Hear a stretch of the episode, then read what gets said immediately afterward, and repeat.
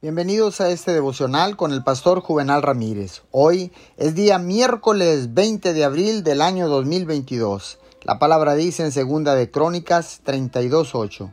Él se apoya en la fuerza humana, mientras que nosotros contamos con el Señor, nuestro Dios, quien nos brinda su ayuda y pelea nuestras batallas.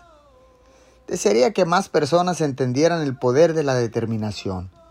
Todo el tiempo escucho de personas que se han rendido la batalla se volvió demasiado intensa y en algún momento en el camino dejaron de luchar.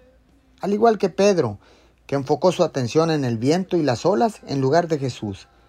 Ellos se enfocaron en la confusión en sus vidas en lugar de enfocarse en Jesús y esto les causó miedo. Si alguna vez se ha sentido así, abrumado y tentado a rendirse, permítame recordarle que Dios ha prometido pelear sus batallas por usted. La clave para la determinación es darse cuenta de que no está solo. No está llamado a ganar con sus propias fuerzas. Lleve cualquier problema a Dios y póngalo a sus pies. Dios va delante de usted y la batalla le pertenece a Él. Oramos.